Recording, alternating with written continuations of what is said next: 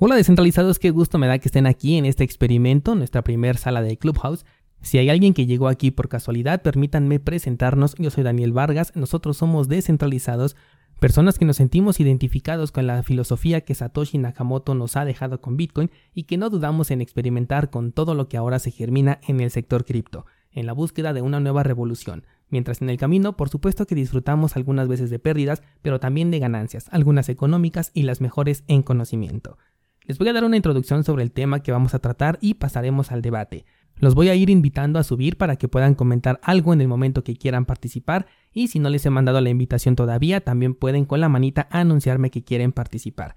Lo ideal de esta aplicación es que la mayoría participe para enriquecer esta conversación. Cuando se sube al escenario, el micrófono por defecto sale abierto, así que les invito a que si en ese momento no están hablando, pongan mute al micrófono para que podamos escuchar a la persona que esté aportando en ese momento. Dicho esto, hoy en nuestra primera charla quiero abordar el tema de los NFT porque considero que es de los pocos productos blockchain en donde podemos especular con su utilidad, pero todavía no estamos seguros de su resultado. Muchas veces se dice que por el hecho de estar en blockchain ya es verificable y confiable. Y sí, es verificable, pero ¿qué tanto es confiable?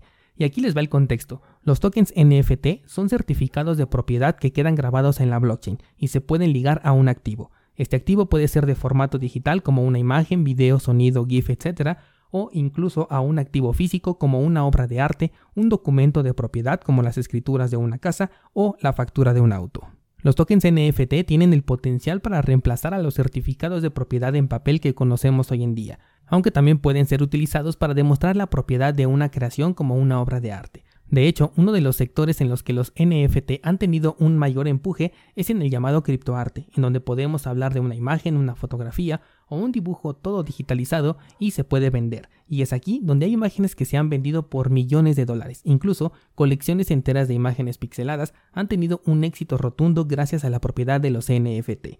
Pero ¿por qué la gente compra esos tokens no fungibles? ¿En verdad salieron tantos fans del arte de un momento a otro? Algunos millonarios sí compran el arte por estatus. Después de todo, el arte es comprado muchas veces para demostrar que se tiene la capacidad de, entre comillas, tirar dinero comprando un plátano pegado a un cuadro con cinta adhesiva. Creo que todos conocimos este caso a través de las redes sociales. Pero también se utiliza para guardar el valor de tu dinero durante un tiempo y es aquí donde posiblemente algunas personas estén utilizando los NFTs con este fin. El problema viene cuando tengamos que convencer a las personas de comprar una imagen digital a precio millonario. Este es el contexto y he preparado cinco puntos que me gustaría que debatiéramos en esta charla. Dentro de ellos están el de opinar qué son los NFTs y qué potencial creen que tienen, si el criptoarte en verdad es arte o se trata de una burbuja, si los NFTs son únicos o se pueden duplicar, también su opinión de los NFTs en el sector de los videojuegos y por último qué experiencia hemos tenido con los tokens NFT. A partir de este momento se termina este guion y le damos paso a la conversación, abriendo con qué opinan de los NFTs y qué potencial creen que tienen. Adelante quien quiera participar. Eh, le veo potencial porque también eh, es otro medio de, ganar dinero, no, a través del medio digital, que, era muy difícil. O sea, era muy difícil. Eh, yo al principio me dediqué un poco al diseño gráfico y era, o sea, vender una pieza era muy difícil y, y, que te valoraran también. Entonces, este rollo del arte se me hace interesante, pero también creo que hay mucho ruido, o sea, siento que hay mucho ruido, se están vendiendo, como decía Daniel, obras de, de que las puede hacer un niño, ¿no? Y eso sí me causa mucho ruido y creo que esos temas son eh, a discutir todavía, pero siento que la tecnología en sí se, está, siento que se está desarrollando bien y, siento que sí tiene potencial más allá de un rollo de inversión, eh, creo que hay que ver el lado de la tecnología, ¿no? ¿Qué, es lo que viene a resolver la tecnología y cómo se puede ir dando soluciones a, este problema que, no se estaba resolviendo todavía. Cierto, he escuchado mucho eso de que ah, la dificultad, ¿no? De vender el, el, contenido, sobre todo digital, pero creo que hay una brecha enorme, ¿no? Entre lo que teníamos y lo que tenemos ahora por ejemplo, eh, para la creación de contenido, pues uno suele buscar imágenes y videos, que es lo que ahorita se está vendiendo en NFT. Y en los mercados, pues sí encontrabas unos precios completamente distintos, ¿no? Estamos hablando de a lo mejor 50 dólares ya por mucho, a lo mejor una imagen o algo así, comparado con lo que ahorita se están vendiendo, que ya son millones, ¿no? Creo que esa, esa enorme diferencia no será FOMO o, o si realmente el NFT lo vuelve diferente por el ser, por el hecho de ser entre comillas único. Eh, no sé si quiera responder Luis o, contesto yo, como gusto. No, contesta tranquilo. Pues sí, es, es, es, bastante complejo. Por ejemplo, yo también me, yo cuando recién empecé a entrar en a este rollo de los NFT fue el año pasado a, a, eso del noviembre, o sí, más o menos noviembre, octubre, por ahí. Y me causó mucho, mucho ruido entrar, por ejemplo, a la plataforma de Rarible, no sé si lo ubican. Rarible es una plataforma de NFTs que creo que los fundadores son rusos y pues ahí hay un como un, hay como un, es como un mundo lleno de, de todos lados, ¿no? Y no hay como reglas porque veo cosas que, que violan hasta derechos de autor, ¿no? Pero como son rusos, pues siento que el tío Sam no puede meterse a, a decir cosas, ¿no? Pero lo que a mí me causó ruido cuando entré a esa plataforma es los precios a los que se estaba vendiendo. O sea, me acuerdo que entré y miré imágenes que estaban vendiendo arriba de 100 dólares, 200, 300 dólares, eh, eh, obviamente en Ethereum. Pero dije, ¿cómo puede pasar esto? Y es donde me empecé a, a meter y investigar un poco más en otras plataformas de criptoarte y de NFTs. Este, y sí, o sea, yo creo que es un rollo más de cómo se maneja el mercado cripto, ¿no? El mercado cripto se maneja por, por miles de dólares, incluso millones, ¿no? Entonces siento que, que está a la par y creo que va por ahí ese rollo, ¿no? Y también eh, hacer énfasis que el arte y sobre todo el arte moderno se da mucho esto de, de vender este, obras muy caras. Eh, no sé si, sé si vaya a ser una burbuja, que creo que es el tema que sigue o el, el punto que sigue, pero igual ahorita hablamos de eso. Igual no sé si Luis quiere agregar algo o los demás. Sí, ¿cómo están? Eh, yo creo que el, tema del N, el, NFT este, lo que va en realidad a, suplantar va a ser el tema de las escrituras, por ejemplo, de casa, auto, cualquier bien, ya que mm, eliminarías un gran sector de escribanos, abogados y demás al poder verificar que un documento es totalmente real. Creo que va por ahí el tema de la, de la cuestión de los no fungibles todavía me, me, pongo a pensar a ver si, no, si, si bien el NFT no es em, duplicable por un tema matemático, yo no sé si no puedo desvincular un objeto de ese NFT y colocárselo a otro. O sea, no modificar el NFT, sino modificar a lo que se lo pegaste. Si era una imagen, que pasa a ser un, un audio, por ejemplo. Eso no sé si se puede todavía, capaz que hay que estudiarlo más, pero nadie ha hablado de eso tampoco. Siempre dicen, ah, pero se puede duplicar, pero ¿y si, por ejemplo, yo lo saco de ahí y, en vez de que sea una imagen sea un audio y si en vez de que sea un audio sea otra cosa? Eh, eso sí, no, no, no he escuchado a nadie que lo hable, ni he encontrado en internet a nadie, ni, ni en la dark web, ni en la Sonia, ni en ningún lado, que hable sobre ese tema. Ahora, por el tema del arte digital, yo me dedico a dibujar también, el arte siempre fue difícil de vender y la explosión de la suba de precios es ley de mercado. Yo compré algo a un precio y lo quiero vender a un precio mayor para tener un rédito. Eso es normal y pasa en todos lados. Pero creo que te da una oportunidad para vender productos físicos, por ejemplo, un cuadro o lo que sea. No sé si totalmente digital, porque lo intangible todavía genera inseguridad y no sé hasta dónde una imagen no tangible, un archivo no tangible, e, es como comprable. Capaz que los derechos de una imagen o los derechos sobre una imagen o los derechos sobre un audio o lo que sea, sí. Pero el audio como tal está difícil. Eso se ha intentado desde, desde el principio y le siguen mandando MP3 para todos lados de las canciones de los artistas. Entonces, ahí es, medio, es como no querer sacarle una foto a un cuadro, es complicadísimo. Ahora, sobre los derechos de ese producto o de ese artículo, de lo que sea, sí. Por eso vuelvo a repetir, creo que el NFT está siendo testeado de alguna manera para comprobar los derechos de, ya sea desde la escritura de una casa hasta los derechos sobre imagen o audio o lo que sea de algo. Tangible o no tangible es lo de menos. Y no sé si son duplicables los NFT. Lo que sí me, todavía no he escuchado a nadie decir a ver si puedo desvincular, si puedo quebrar la unión y cambiarle el archivo destino. O sea, que sea una imagen agarro ese NFT y ahora le digo, ¿sabes qué? Este audio va a ser tu NFT. Y, ahí no lo estás duplicando, pero bueno, estás usando el mismo NFT cambiando el, producto, que también sería un buen problema eso. Ah, me gustaría a comentar también algo. Solo pues antes voy en la calle porque se llega a escuchar mucho ruido.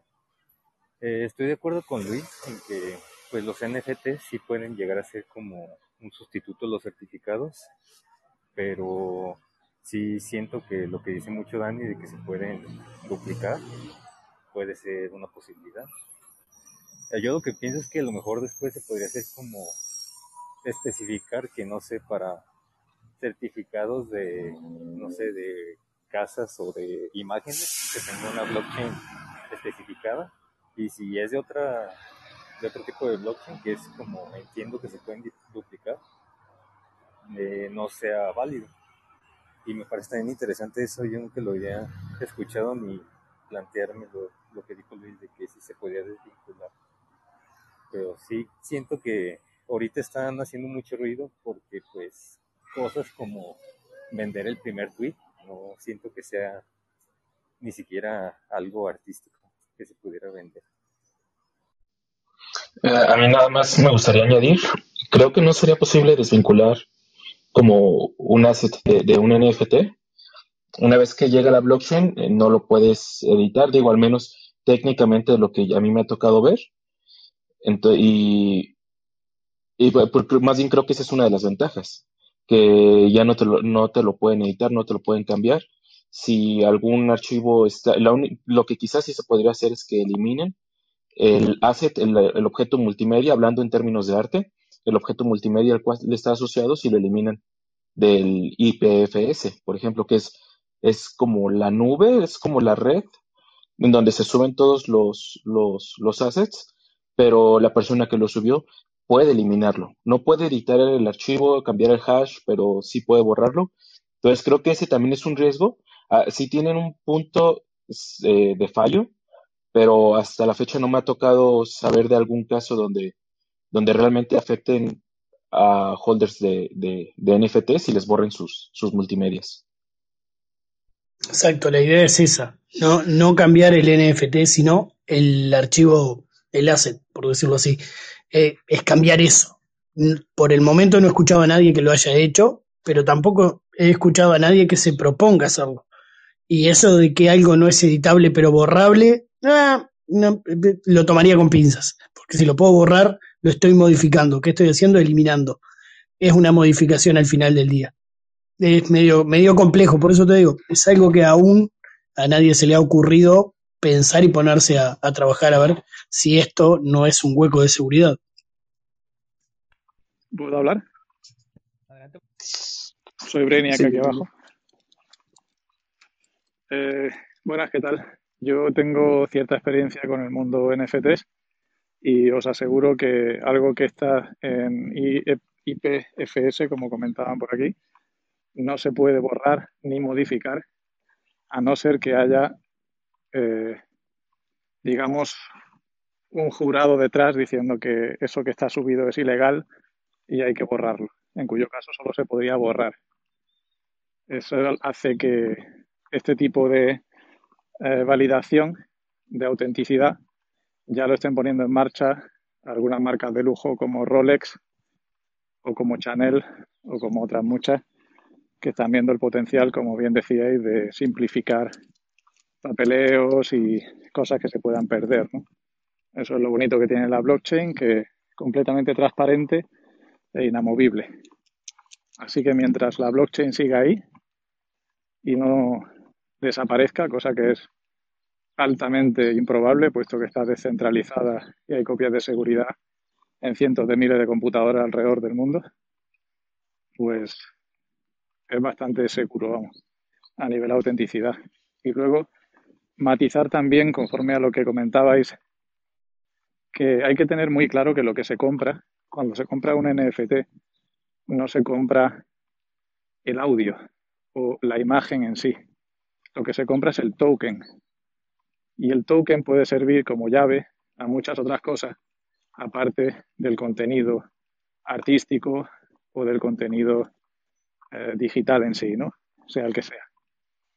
Es un poco complejo de, coger la idea, pero en, definitiva no hay que preocuparse si una imagen se puede copiar o un audio se puede copiar, porque todo lo que haya por ahí serían copias de lo original inamovible, que es el NFT, el token que está acuñado en la, en la blockchain. Y nada, por el momento eso es. Ya terminado. Ahora, hola, soy Mario Ríos desde Chile. Saludos Daniel, felicitaciones por esta iniciativa y por tu, por tu podcast. Creo que los NFT como arte o de distintas opciones, estamos en un FOMO, es una moda y es algo muy, muy de nicho en este momento. Poca gente entiende lo que es. Entonces cuesta ver el impacto real en la sociedad por el costo de entrada que es difícil. Como bien decía Ryan Niak, las marcas se están metiendo, pero es moda. Las marcas necesitan meterse porque ellos necesitan estar en el mundo demostrando visibilidad, innovación, etc. Pero el impacto real lo vamos a ver después porque ustedes tienen cuadros, tienen obras, tienen pinturas en sus casas. Yo tengo cuadros, ¿no? Y, los que compramos cuadros, ¿qué es lo que hacemos con el cuadro? Colgarlo. Entonces, si voy a invertir 15 millones de dólares, 15 millones o 16 millones costó el SNFT de este artista que sacaba una foto diaria, ¿quién se acuerda? No, la colección de Beeple, el, el collage ese fueron 69 millones de dólares. 69 millones de dólares. Entonces, Imagínate ese montón de plata, primero muy de nicho, porque ¿quién puede pagar eso? Son millonarios de, las criptomonedas o de, este medio que están invirtiendo ahí y están generando el FOMO, como bien dice Daniel, a cada rato. Y hay un efecto, como comentabas Daniel ayer, en, el efecto psicológico del, casino, del pagar con pocos, con pocos eh, tokens, hay un efecto de mostrarlo. Creo yo que si voy a gastar 69 millones de dólares en una obra, la voy a querer mostrar. Y creo que ese es otro pero. Hasta que no tengamos la tecnología para poder mostrarlo, porque si yo compro un cuadro, lo cuelgo en mi casa y ahí lo ven. Hasta que no exista esa tecnología para demostrar lo que tengo, ¿te fijas? Entonces es muy de early adopters en este momento, muy de nicho, y es algo que va a tener que ir madurando y decantando Entiendo, entiendo. Yo también soy diseñador gráfico, nunca me he metido a hacer NFT, pero es, algo que, se tiene que decantar de momento. No sé qué opinan ustedes, chicas, chicos. Sobre la tecnología para mostrarlos no creo que sea complicado, finalmente es como uno de estos cuadros digitales que hoy en día ya hay muchos, simplemente con que tenga el software para mostrar una imagen, pero yo me pregunto visualmente y para alguien que está fuera de este sector, ¿Qué diferencia hay entre una simple foto y un NFT? Así nada más de que entra a tu casa y ve el cuadro y dice, bonito. Claro. La propiedad, no que nada la propiedad. Pero es, que, sí. es la propiedad. Es que yo creo que, como que yo siento que es que el sector del cripto está muy enfocado a la inversión y a recuperar la inversión. Ese es el problema. O sea, no ven como, no, no ven como que el lado cultural que está creando esto. O sea, a nivel cultural está creando otro tipo de cultura. O sea, la forma en que nos estamos relacionando, por ejemplo, Brian, Brian Niak, que es un amigo mío, este, es músico, él es músico y se dedica a los NFTs. Yo soy artista digital y me dedico a los NFTs se, creó una comunidad muy diferente a la que se estaba creando eh, anteriormente en el sector, por ejemplo, de la música. No sé cómo se, cómo se relacionan los músicos en el mundo tradicional, pero al menos en blockchain se relacionan muy diferente al mundo tradicional. Porque ahora, por ejemplo, estamos viendo cómo los artistas digitales están interactuando con los músicos o cómo los músicos están interactuando con, con poetas o, o, así, ¿no? Entonces se está creando una, una, hasta cierto punto, una cultura digital, ¿no? pero creo que este mundo del cripto a veces no ve eso. Lo que ellos ven es como invierto en este arte o en este archivo para, para tener para, para tener una, una, ganancia y ahí nos vemos, ¿no? Eso es como que a veces pienso que va por ahí eh, mucho pensamiento de las personas. Claro, Limbo, y, a, ti como artista lo que te importa es poder venderlo, ¿no? puedes venderlo. Entonces tengo que generar una comunidad más grande, porque de momento es muy de nicho. Entonces, claro, estamos generando, pero hay que venderlo, tiene que ser masivo, porque si no, está muy limitado el tema. Y estoy de acuerdo, es como una inversión. Perdón, Luis, que ibas a hablar. No, digo que lo que cuestiona ahí, o sea, lo que estás comprando el token, también te da los derechos de autor. O sea, que ese muchacho que vendió las ballenitas y el que las compró eh, tienen el derecho a autor. O sea, yo mañana no puedo usar esa imagen de ballenita sin pagarle a ese muchacho porque es el dueño de, eh, la, de la imagen. O sea, es el dueño de poder usarlo. O sea, si mañana quiero hacer una publicidad, quiero hacer lo que quiera, no se puede. Simplemente no se puede porque tiene los derechos de autor a nivel, bueno, en este caso digital, pero ¿me entienden? Tú cuando compras el token, también falta la regulación, sí, falta la regulación, pero en el momento que se regularice, todos aquellos que compraron imágenes van a decir, no, pero para, para, para, que esa imagen es mía, o ese color es mío, como en Coca-Cola, que no se puede usar el, el color de Coca-Cola. Es simple, no está la regulación hoy, pero sí ya se están vendiendo y lo que están generando es mercado. Esas personas que compran, quizás también invierten en Ethereum, en la empresa Ethereum. Y ahí es donde está toda la magia esta de generar mucho, mucho, mucho dinero. Es como cuando comenzó Ferrari. ¿Por qué salían tan caros los Ferrari? Simplemente para poder subir la marca a un nivel donde cierto tipo de gente lo compre nada más o dar la relevancia. Pero lo que se está comprando son los derechos de autor, no la imagen. Bueno, la imagen también. eso sí es que Y hay poca gente que le importe que te pirateen o no y el mercado muy regulado, como las películas, las películas piratas hay cientos de miles de sitios piratas. Entonces, cuidado ahí también. Por más que esté regulado, te pueden agarrar la imagen y la van a usar igual. Depende para qué lo use. Evidentemente, la Coca-Cola no yo, yo, si fuera a hacerle una denuncia, se la hago a Coca-Cola, no se la voy a hacer. Es que me copie una imagen y Coca-Cola no la va Ahí es donde está la magia. Tú, las únicas, tú litigas solo al que, al que puede pagar. Eso es así. Si yo salgo con una remera de Coca-Cola, Coca-Cola no me va a venir a buscar, pero si Pepsi sale con esa remera, sí lo va a ir a buscar. Ahí es donde está la magia de, de, litigar por los derechos de autor.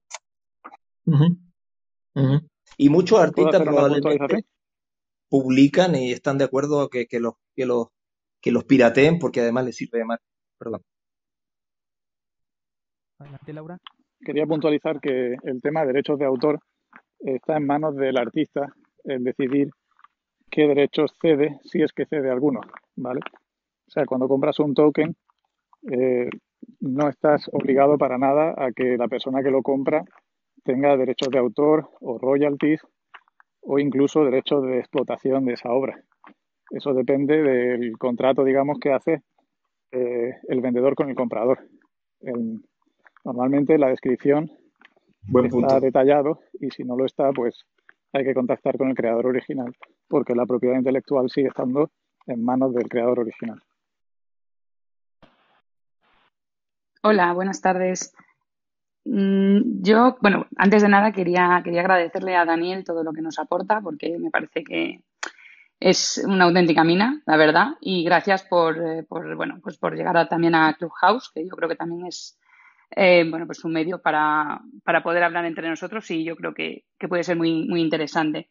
Eh, yo he estado escuchando, me parece, mm, estoy entendiendo un poco más los NFT, pero yo sigo con la idea con la que yo, mm, que yo tenía hace ya unos meses, que vale que un, que un artista, un, autor un autor de un NFT, o eh, lo ponga en una, en una blockchain y sea inamovible, sea imborrable y sea, bueno, pues se quede ahí para siempre. Pero a ver, si yo compro ese NFT como algo único y luego eh, lo estoy comprando en la red de Ethereum y luego lo saca en la Binance Smart Chain, ya no, ya no estoy comprando algo único, ¿no? O sea, el autor al final va a poder eh, hacer, digamos, copias de, ese mismo NFT en todas las blockchains que haya. O sea, yo eso a día de hoy sigo sin entenderlo. No sé si alguno o alguien me lo puede, me lo puede aclarar.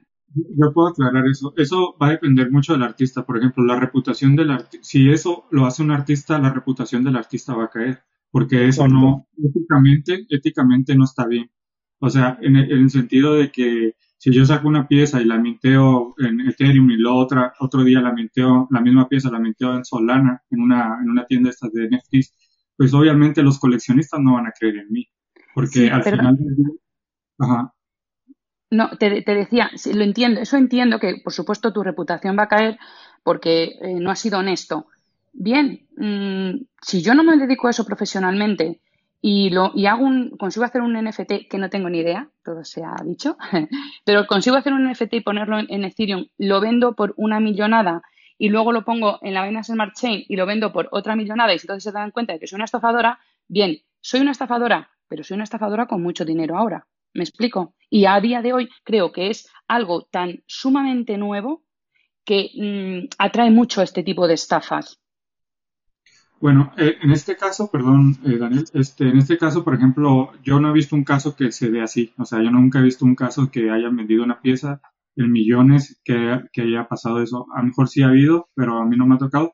Ahora, si tú eres coleccionista y vas a invertir miles de dólares o millones de dólares en una pieza, pues obviamente tienes que encargarte de hacer tu investigación y acudir a las mejores plataformas donde hay una curación, hay un filtro de artistas y ahí es donde, donde caemos un poquito más en el mundo tradicional, que es necesario, sí es necesario, porque ahorita estamos viendo en el, en el mundo de los NFTs que hay un descontrol de, de las piezas que se suben, por ejemplo, en OpenSea se suben piezas que violan derechos de autor, en Rarible también se suben piezas que violan derechos de autor y se venden en cientos de dólares. Entonces, como es algo muy nuevo, tenemos que hasta cierto punto educarnos y vamos a invertir en, en, en, en criptoarte o en, o en música en blockchain entonces es un rollo más de, de, educarnos aparte porque todo es muy joven, pero al final eh, está muy interesante todo lo que está pasando, pero pues igual educación sobre... Pero fíjense, estamos regresando a la época de la confianza, cuando se supone que el sector cripto nació, nació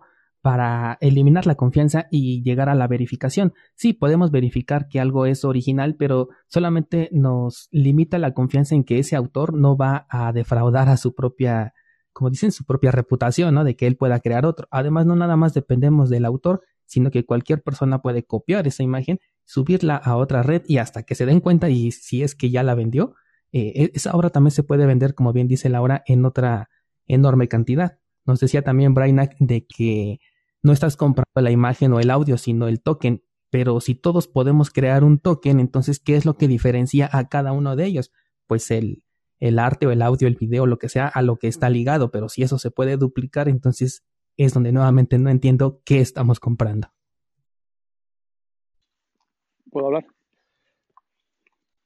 Em, en el caso de que se diera la situación que, menciona Laura, que sería muy, muy improbable, porque en este mundo, eh, como la gente sabe que no hay regulación todavía, es un poco el salvaje oeste, pues hay un, un moto, como dicen en inglés, que es hacer tu propia investigación, ¿no?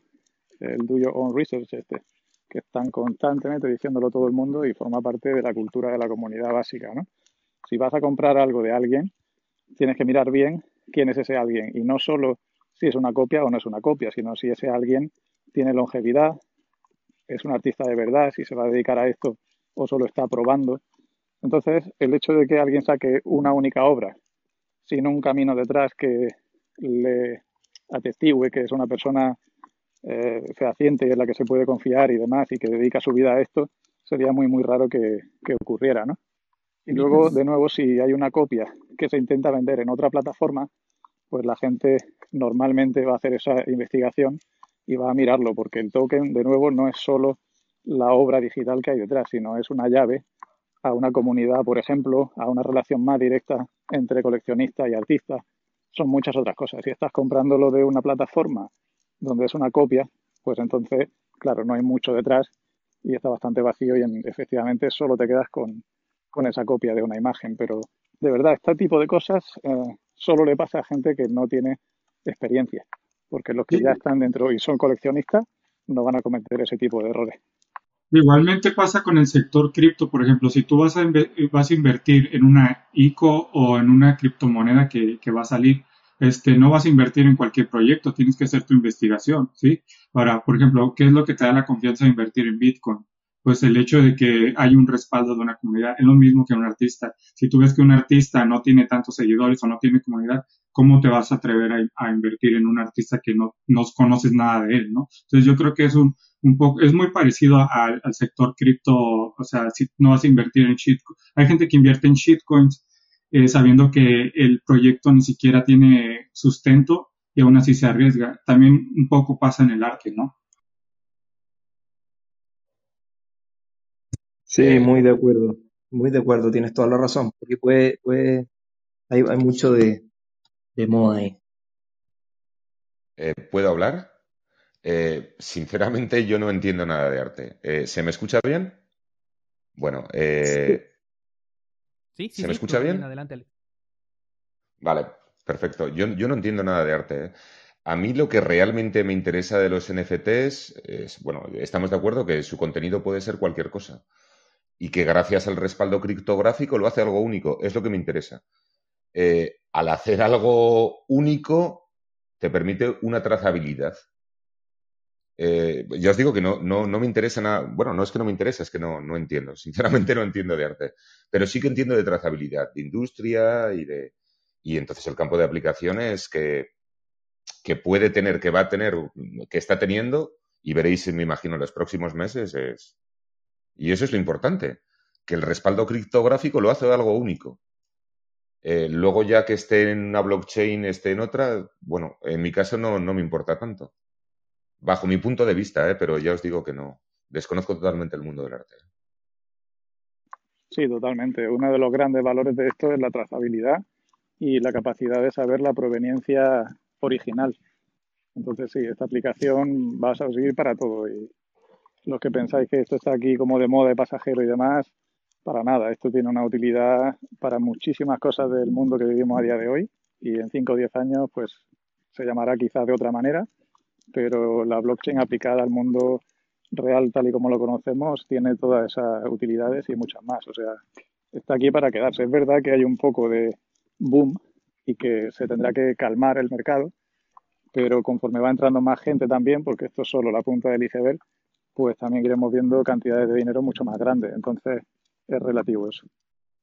Sí, eh, Brenia, pero mm, realmente em, eso ya es la blockchain en sí. No nos hace falta el mundo NFT, ¿no? O sea, realmente eh, eso ya eh, queda la trazabilidad de cada producto o, o de lo que tú hagas, en este caso, si es eh, tipo NFT, ya, te- ya, o sea, mm, al final lo interesante es la blockchain, no mm, hacerlo NFT, ¿no? Bueno, Sí, perdón, permíteme. Lo bueno de hacer NFT es que estás ofreciendo un producto de valor añadido al producto de tu cliente. No sé si lo estoy explicando bien. Le estás ofreciendo a tu cliente un coleccionable que le está regalando a sus clientes o que está vendiendo a sus clientes. Es un valor añadido. Y bueno, es que no sé, el campo de aplicaciones en Ethereum llevan más tiempo. Te, pongo un ejemplo. El mercado de, de dominios en Ethereum es una verdadera locura.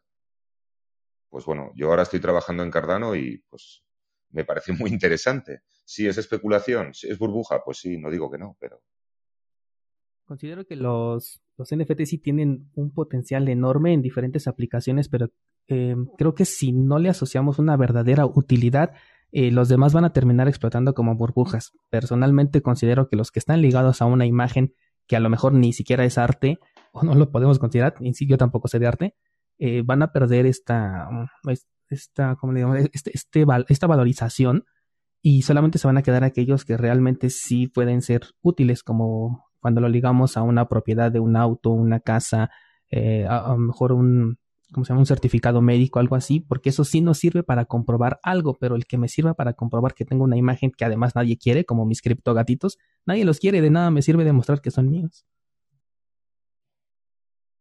Pero yo creo que estamos aquí en una perspectiva de gustos, ¿no? O sea, es una perspectiva de gustos más que nada, porque, por ejemplo, yo conozco coleccionistas con los que he platicado que ellos están coleccionando arte por el mero gusto de coleccionar arte. Entonces, aquí hay que preguntarnos, ¿te gusta el arte o no te gusta el arte? Si no te gusta, pues no es, no es como que tu área, ¿no? O sea, no tienes que hacer nada aquí.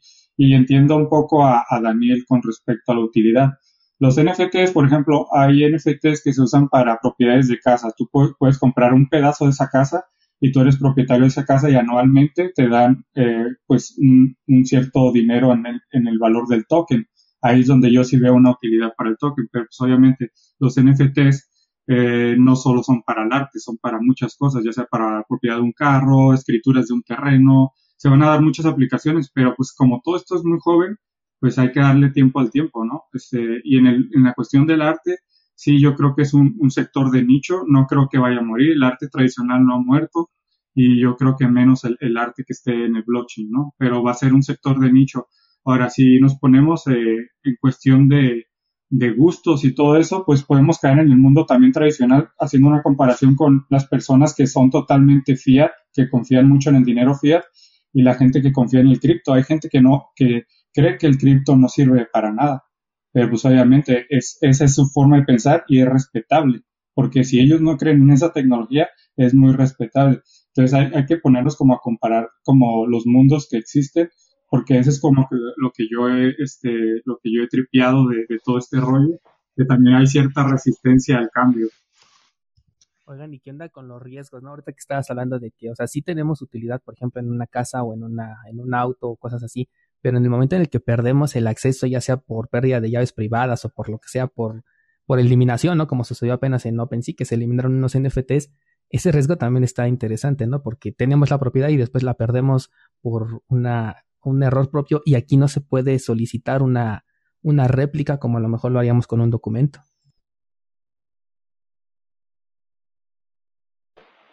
Sí, de hecho, es, es como ser tu propio banco de tus propios datos y de tu propia economía es un riesgo que, que, que requiere una, una, curva de aprendizaje bastante larga. Yo, yo, por ejemplo, yo llevo casi, casi un año aprendiendo un poquito de todo de seguridad, ya sabía un poquito de seguridad, pero de inversión, de cuándo vender, cuándo comprar. O sea, es una curva que, que realmente para que, el, para que el sector cripto sea, o sea, sea globalmente aceptado o, o adaptado a todas las personas, falta bastante, bastante tiempo, yo creo. Os pongo un ejemplo de aplicación real. En la construcción de aviones, pues eh, hay un montón de procesos que, hay que certificar, es así, ¿vale? Y que las empresas certificadoras se llevan buena money por el trabajo. Eh, realmente las empresas certificaciones, eh, certificadoras están haciendo un informe y fotografías. Eso es lo que están haciendo. No sé si me seguís. O sea, es tan sencillo como. Y eso es un ejemplo real que, que lo veréis. Es un ejemplo que pongo, pero pues que es que el campo de aplicaciones, y vuelvo a incidir en eso, lo bueno de un NFT es que es lo que sea pero que es único gracias a su respaldo criptográfico. Entonces, yo ya os digo que no entiendo de arte, ¿eh? pero en los próximos años pienso, pienso que esto va a evolucionar un montón y que se vea sector alimentario, de transportes, ¿eh? porque tiene muchas ventajas. Tiene muchas ventajas bajo mi punto de vista. Bueno, es así.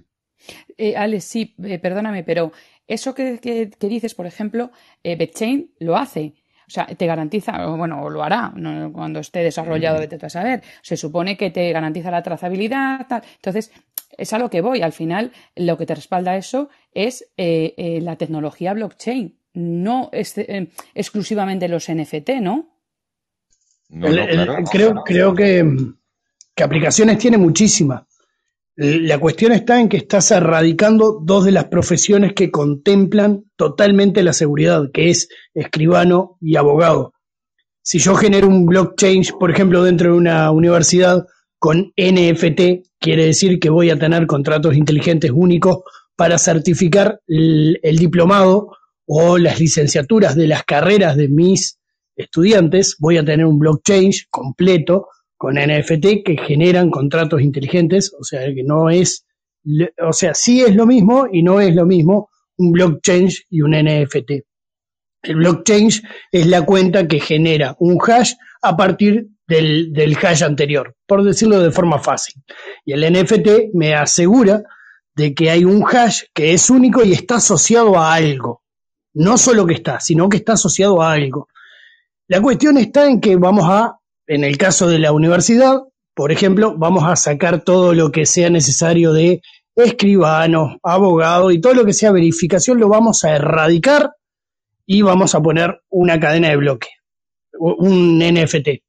Entonces lo mismo vamos a hacer a nivel mundial. Volemos toda esa profesión, no van a haber más abogados, vuelvo a repetir, para, para el tema de certificar si algo es verdadero o tiene un solo dueño o esos son los papeles reales de la casa, del cuadro, de la música, de lo que sea, derechos de derechos de autor y derechos de propiedad. La segunda cosa que erradicamos, además de esas dos profesiones, son los bancos. Totalmente volamos todos los bancos, todos los cambios de moneda, toda esa profesión y todos los empleos que se generan a partir de eso. Por ejemplo, yo acá en Uruguay podría en este momento comprar rupias y de las rupias pasarla a dólares y de las dólares pasarlo a peso uruguayo y ganaría dinero. Pero en esa transacción hubieron mucha gente involucrada, gente que come, que duerme, que tiene familia y todo lo demás. Si de un día para el otro aplicamos el blockchain, de un día para el otro aplicamos el blockchain, toda esa gente y toda la gente que depende de esas personas y de ese flujo y movimiento de actividades de cambio, también quedarían sin trabajo. Y todo lo que viene hacia abajo queda sin trabajo. Todo lo que son cambios y todo lo que es comercio exterior y la ganancia del comercio exterior, porque está genial ganar en dólares, pero ganar en euros es mucho mejor y ganar en la moneda inglesa es mejor todavía y de ahí pasar la otra moneda para que a mí me sirva está mucho mejor todavía y eso desaparecería de un día para otro. No es solo el blockchain y el NFT el, el querer aplicarlo, se necesita una regulación que hoy no existe porque la tecnología, a nadie se le había ocurrido hacer esto, literalmente. Y además, ¿qué pasa si yo acuño una moneda mañana? A mí, ¿sabes qué? Se me ocurre acuñar una moneda y todos nosotros nos ponemos de acuerdo y la comenzamos a usar. Y ese es el único valor que necesita esa moneda para tomar relevancia en el mercado. No hay nada más que eso. Simplemente que la gente la use. Que sea segura tecnológicamente y todo lo demás también. Pero que la use es lo más importante. Entonces, ¿qué evitaría que alguien que tenga mucho poder, no dinero, sino poder, genere una moneda como el Bitcoin se, se vuelva masiva y apague otras monedas, las, las desplace totalmente. Y imagínense que cada país tiene su moneda, como existe hoy, pero la comenzamos a desplazar, a desplazar y pierde valor. Entonces, por ejemplo, Estados Unidos podría desplazar a Uruguay, o Uruguay desplazar a Estados Unidos y a, España y a Europa, porque la moneda mía la usa más gente, simplemente por eso. Entonces hay un problema lógico que hasta el momento a nadie se le había ocurrido, entonces no existen las reglas. Creo yo que va por ahí. Yo, quisiera tocar un tema, buenas con todos. Recién me, acabo de involucrar en, este espacio. Gracias, Daniel, en verdad, por esta oportunidad de, en general compartir y debatir. Yendo de cara a los NFTs y a la seguridad. Si hoy en día sabemos que los NFTs también de alguna manera es algo experimental y es algo que recién está evolucionando y está creciendo en diferentes campos, cuando ya tengamos, por, el, por ejemplo, el caso que tocó, no recuerdo quién, de la casa tokenizada, que hoy existe, que te pagan un proporcional por un pedazo de una casa que, se alquila, entiendo, que tiene un rendimiento anual o mensual, etcétera.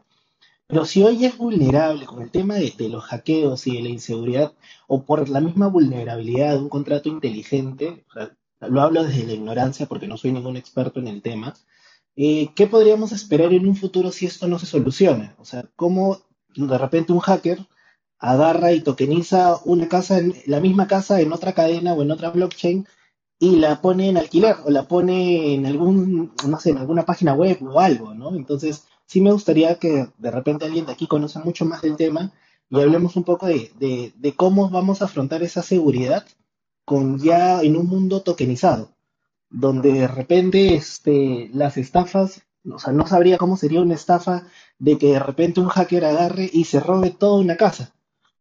Y entonces la casa en la vida real va a ser del hacker o va a ser de, las personas que han, comprado cada token, ¿no? De, todo ese pedazo tokenizado de toda una casa. Eh, y no solo con, una casa, sino este, con todo lo que se tokenice a futuro, ¿no? La otra vez estaba leyendo que habían tokenizado parcelas de campos. Entonces, si al final todo está basado pues, en temas de la blockchain, y los contratos inteligentes, pero aún hay muchas vulnerabilidades porque eh, hemos visto que en plataformas en teoría conocidas y con mucho respaldo, auditoría y seguridad, hay algunas personas que pueden vulnerar esos contratos. Ya cuando esto evolucione a un terreno mucho más digital, ya a nivel global inclusive, en el día a día, ¿cómo sería? O sea, me puse a pensar y, he lanzado pues el, el, tema al aire para que de repente alguien más experto en el tema pueda ayudarme, ¿no? También algo que estoy viendo es que seguiríamos dependiendo un poco de la centralización porque sí podemos hacer un intercambio peer-to-peer con un token, como ahorita está hablando eh, Align, de, de, una casa o de un activo que se haya más, eh, pues, pues, más peligroso, ¿no? Así de, de perderlo. Pero si no nos lo respalda una entidad gubernamental o que no lo acepte, creo que al menos en ese punto todavía no podríamos em, desprendernos de esta centralización o de una agencia gubernamental o, o cómo ven?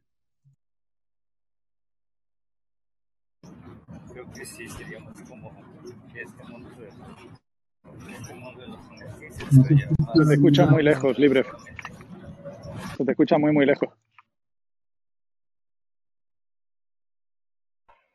¿Se escucha mejor? Se escucha borroso, ruido. Eh, Ándale, bueno, así está bien. ¿y así? Ahora mejor, sí. Ok.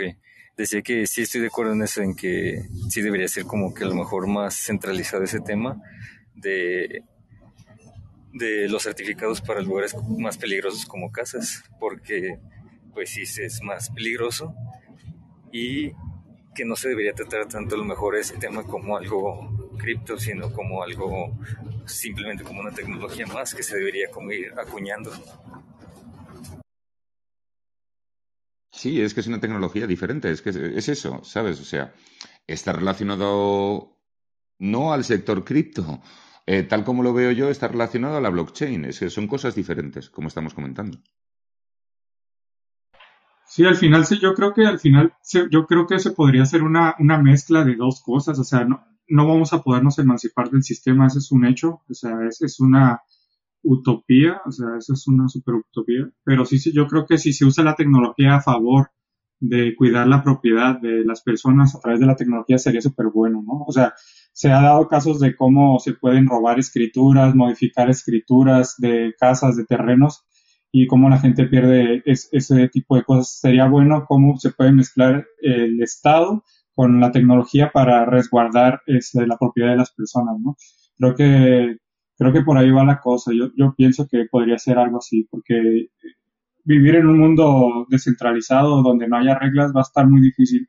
A todos nos gustaría, a muchos, pero hay muchos problemas que ahorita, por ejemplo, se plantearon y creo que lo que dijo Luis es muy interesante sobre, sobre cómo, cómo podría economía dis- eh, distorsionarse todas y cada quien sacar su propio token. Creo que eso está increíble. Adelante. ¿Puedo hablar? Eh, yo en el tema seguridad discierno un poco, porque creo que la gente tiene bastante desconfianza por lo general, porque es un mundo nuevo y demás, pero es bastante más seguro un mundo descentralizado, donde un contrato o las cláusulas de un contrato se han quedado en una blockchain permanente de por vida e inamovible y no hackeable, porque no puedes hackear la blockchain como tal, puesto que es un evento que ya pertenece al pasado y ya tiene un hash que lo linkea al contrato del mundo real, digamos. Y, entonces, bueno, las eh, vulnerabilidades son más bien, mm, por ejemplo, trabajar con un de- desarrollador de Solidity que sepa hacer un contrato que no tenga huecos legales o huecos que se puedan vulnerar. vulnerar. Eh, ese smart contract o contrato inteligente sí que tiene que estar bien sellado y bien eh, consolidado. Pero a nivel de hackear la blockchain no es posible. Es mucho más No. fácil cambiar papeles en el mundo real y ocultar eh, temas que, bueno, en fin, me iría un poco por las ramas, pero que es mucho más transparente y mucho más sincero y, e inamovible el blockchain que el mundo real que tenemos. Yo prefiero poner eh, mi casa eh, en una blockchain fija que en manos de un notario que no sabes qué puede hacer en un futuro con eso, etcétera, etcétera. No digo que haya que prescindir de esos trabajos, ¿eh? que también forma parte de la evolución. Yo vengo del mundo de la música y estoy ya casi 25 años desde que empecé en la industria musical y he visto como gente que se dedicaba a distribuir discos eh, llevándolos en furgonetas de un sitio a otro o venderlos en tiendas ha tenido que dejar de hacerlo para adaptarse a los nuevos mundos y a los nuevos sistemas de distribución. Es parte de, la evolución del ser humano y, bueno, ahora mismo lo que hacen falta muchísimo son esos desarrolladores de contratos inteligentes y, gente que trabaje en la web 3, que es a, lo que vamos. Yo, yo, tenía un punto de vista um, un poquito diferente con respecto a lo que hizo, lo que dijo Brainiac. Eh, yo creo que blockchain es muy joven todavía y los problemas de seguridad son bastante altos.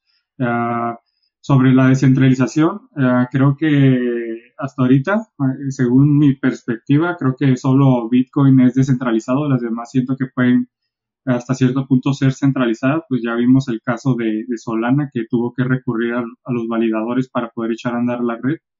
Entonces creo que a nivel seguridad sí creo que falta todavía. Em, no siento que esté resuelto el problema de seguridad. Por ejemplo, puedo poner un ejemplo de, de unos NFTs que se, que se dieron hace poquito en, en, la, en la red de blockchain de Tesos. Hay una, una página que se llama Hikanon, que ahí es una página para crear este, NFTs pues resultó que un hacker pudo revertir el contrato inteligente, por lo tanto pudo vulnerar el, NFT.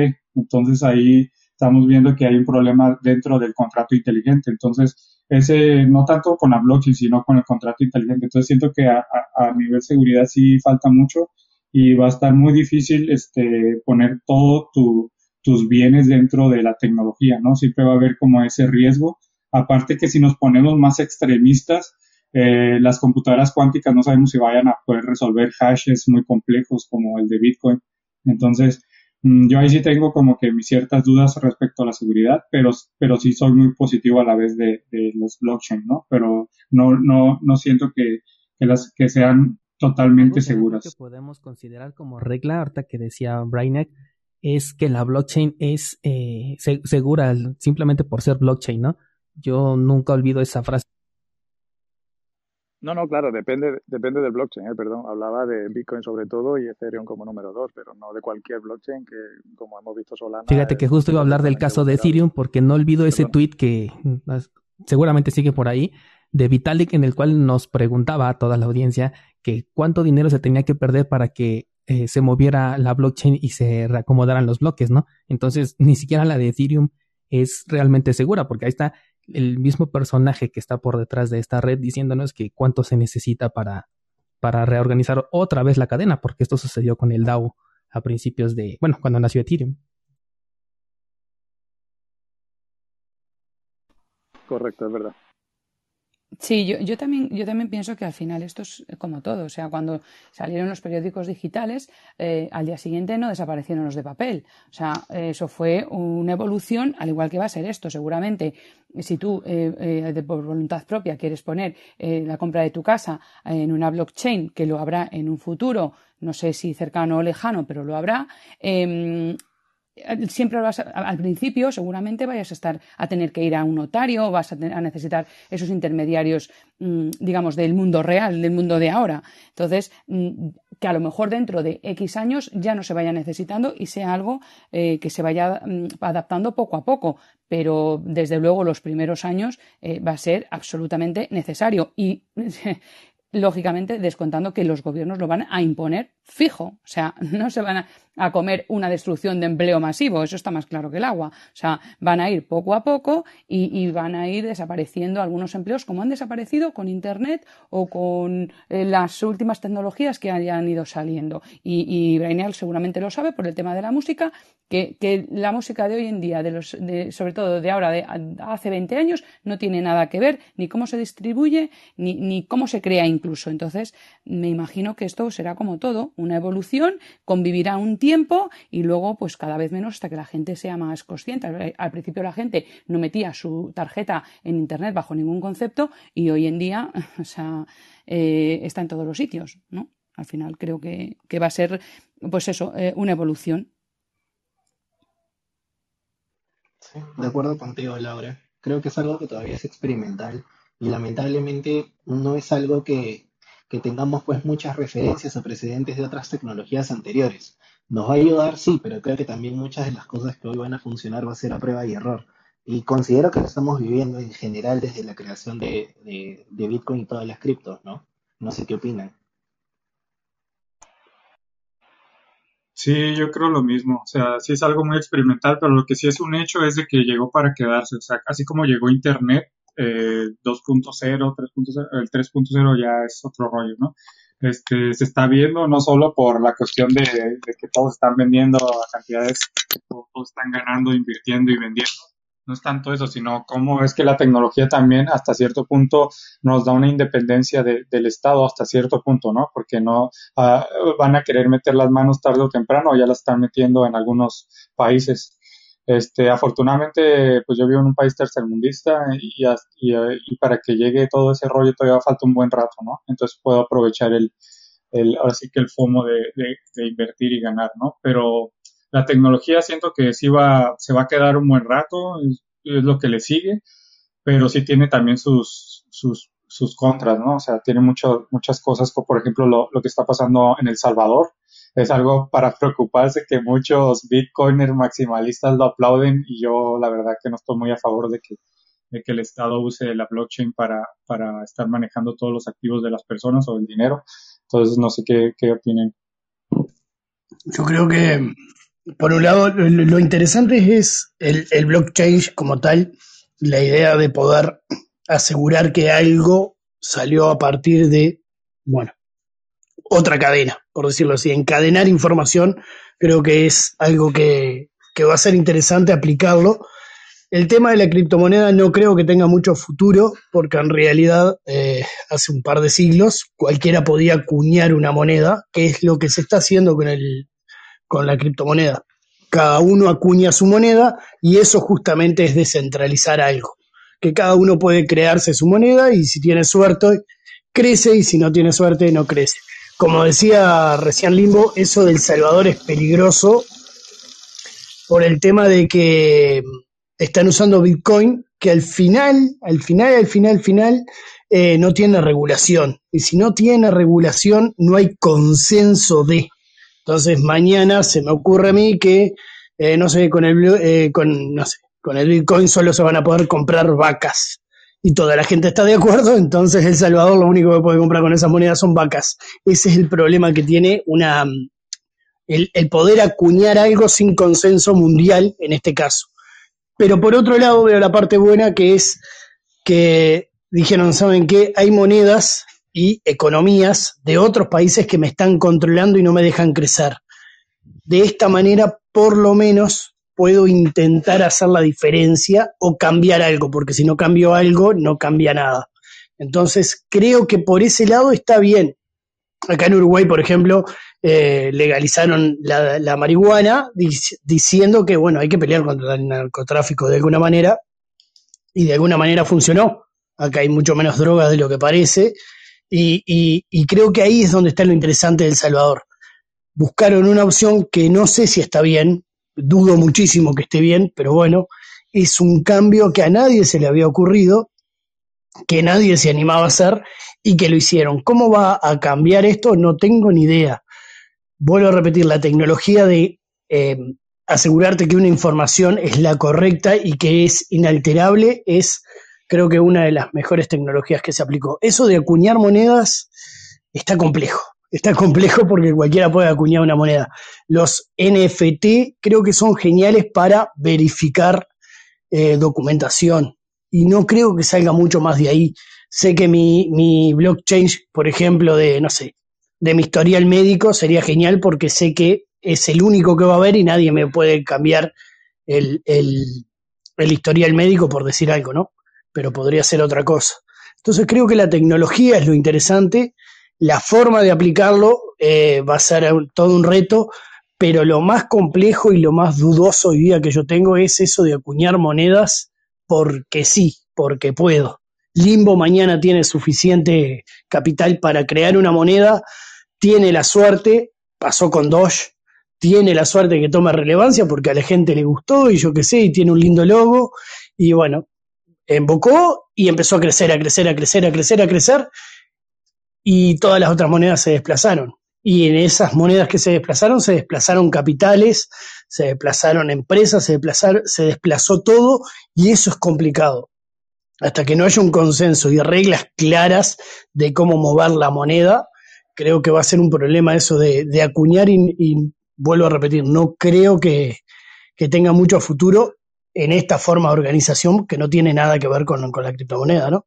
Gracias. Eh, puedo, eh, bueno, eh, no debería opinar del Salvador, al fin y al cabo soy un gallego gachupín y como está el patio, en fin. Pero bueno, yo doy mi punto de vista. ¿Cuánto vale la publicidad que está recibiendo El Salvador?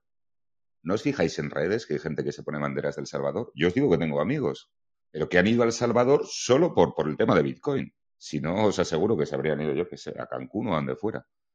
Eh, ese es mi punto de vista. ¿eh?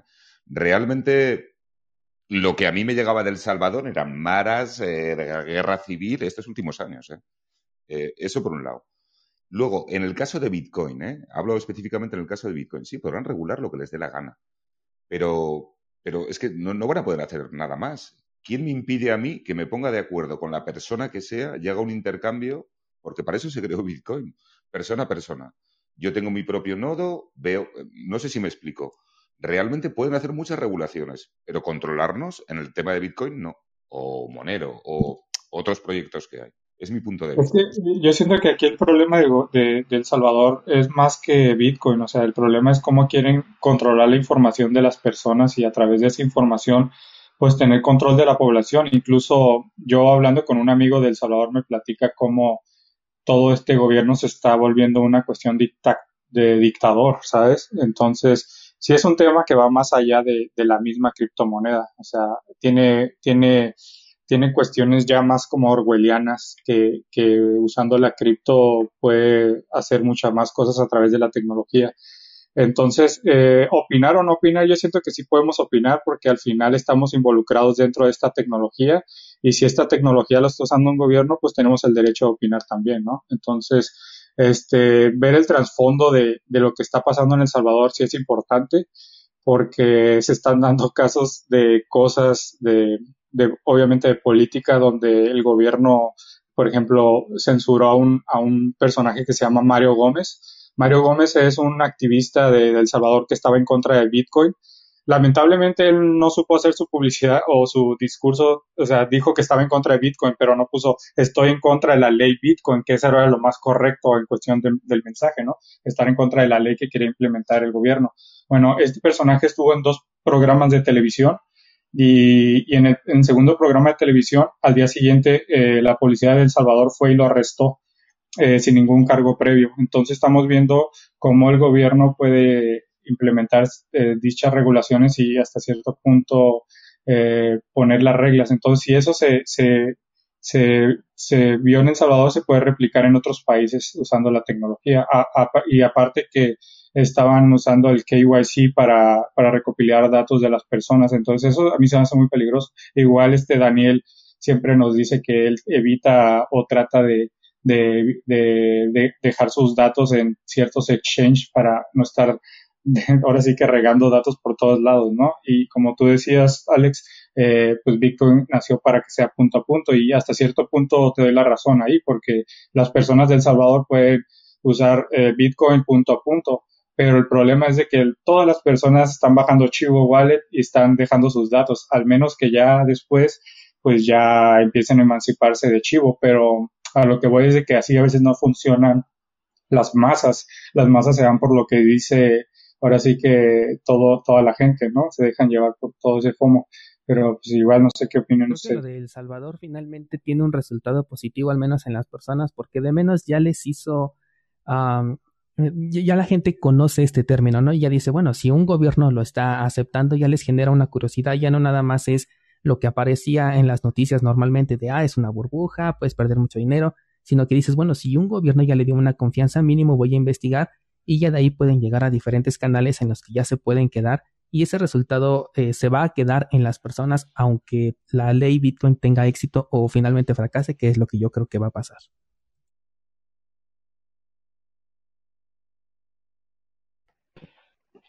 Sí, yo, yo estoy totalmente de acuerdo con Alex y con Daniel con respecto a lo que dijeron sobre, sobre que al menos le, les deja esa semillita en, en la cabeza de, de, que ya al menos saben que existe esto y, que si hay un, pues ahora sí que hay un ecosistema de, de personas que, que, están ahora sí que jugando con todo esto de las criptos. Yo creo que yo también miraba ese, ese lado positivo, pero ya del otro lado de cómo el gobierno está recopilando datos de las personas, eso totalmente estoy de desacuerdo. Adelante. Eh, perdón, eh, eh, perdón. La privacidad no existe. Eso es una cosa del siglo XX. No seáis ignorantes. Si no, tienen interés por ti, por lo que sea, cuando sea, con perdón, date por jodido. Sí, sí, estoy totalmente de acuerdo. Ahorita la, la, privacidad tiene que ser un derecho. tristemente, ahorita hay demasiadas herramientas de espionaje que son brutalmente agresivas contra muchas personas. Se da el caso de Pegasus, un, creo que era un software de, de, Israel que, que, por ejemplo, aquí en México se dio el caso de, un caso de un periodista que fue espiado a través de ese software y lo asesinaron. Eh, el, pero sí existen, sí existen herramientas para poderte cuidar de todo ese, de todo eso. Y por eso nacen los famosos cyberpunks, que, que son todos estos entusiastas del cripto. O sea, el hecho de que haya nacido Bitcoin eh, tiene que ver mucho con esa filosofía de la privacidad. Entonces, de que existen, existen, de que no estén educándonos es otro, es otro, otro tema, ¿no? Este, y pues, tema que, que ahorita tal vez no sea muy relevante para las personas, pero tal vez en un futuro sí, sí vaya a ser un poquito muy orgulloso. Hola, adelante. Hola, buenas noches. Ah, perdón, soy nuevo en esto, perdón. Primera vez que bajé. Ok, ahora tengo una, una, yo también soy de Salvador y pues hay un solo detalle de que yo estoy de acuerdo con lo que ustedes uh, están hablando y yo estoy totalmente de desacuerdo que el gobierno te controle. Pero en El Salvador recuerda que estamos gobernados por pandillas, o sea, y pues se ha hecho esto de, de que tenés que dar tus datos para ver quién está con, a quién le estás mandando todos los dineros, el dinero por medio de Bitcoin y pues para que no llegue a manos de ellos. Eventualmente les va a llegar, sí, pero uh, el gobierno lo está haciendo en una forma así. Pero sí, o sea, totalmente de desacuerdo que el gobierno tenga que estar encima siempre de, esto, cuando uh, en sí tendría que ser, pues, no regulado, tendría que ser, pues, dinero del pueblo para el pueblo, o sea, y así. Pero bueno, es lo que hay por el momento.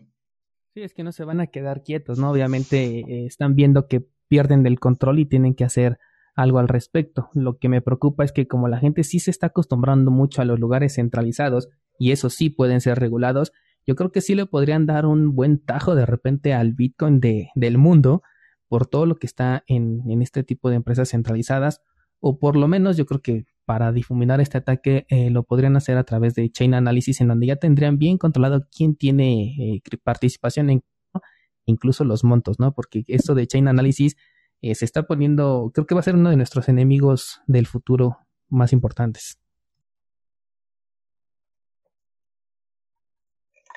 Sí, creo, que Coinbase estaba ahí firmando, creo que hay algo con una empresa de, de eso, creo que de Chain Analysis. O sea, todos los gobiernos, lo más seguro es que los gobiernos totalitarios o de primer mundo son los que ya están desarrollando herramientas para para este rollo. O sea, y, pues ahí va a estar Monero, ¿no? O sea, Monero va a ser hasta cierto punto, o otra criptomoneda de privacidad va a estar hasta cierto punto muy adaptada para las personas. El hecho de que Bitcoin sea muy transparente es una desventaja, porque muchos piensan que la Lightning Network o la actualización de Taproot viene a solucionar estos problemas eh, yo no lo veo así porque de protocolo Bitcoin no, no es privado, entonces ya ese ya, ya significa un problema de, trazabilidad. No, Taproot no viene a solucionar ese problema, este, es algo completamente independiente, pero sí, ¿cómo, ¿cómo, es este? Bueno, ya no supe explicarlo ahí, pero no, no es el problema que intenta solucionar de un principio, ¿no? Y el uso de Monero yo creo que sí va a ser bastante interesante en el futuro.